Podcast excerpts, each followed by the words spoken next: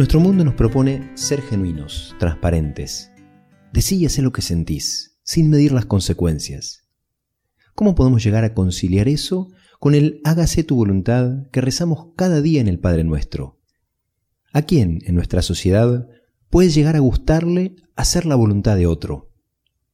Cuando un papá lleva a su hijo al colegio o a que le den una vacuna, no espera que su hijo entienda para qué le sirve, ni que le guste. Él sabe que eso es bueno para su hijo, y aunque el hijito no lo entienda, se lo ofrece igual. Dios es nuestro Padre, sabio y bueno, que nos quiere con locura. Él conoce cuál es el camino que nos ayuda a ser perfectamente felices. Nosotros ya somos grandes, no va a imponernos nada. Por eso, hacer su voluntad, apoyados en la confianza que le tenemos, es lo más inteligente que podemos hacer si queremos llegar a ser plena, completamente felices. Pregúntate, ¿qué me propone Dios para hoy?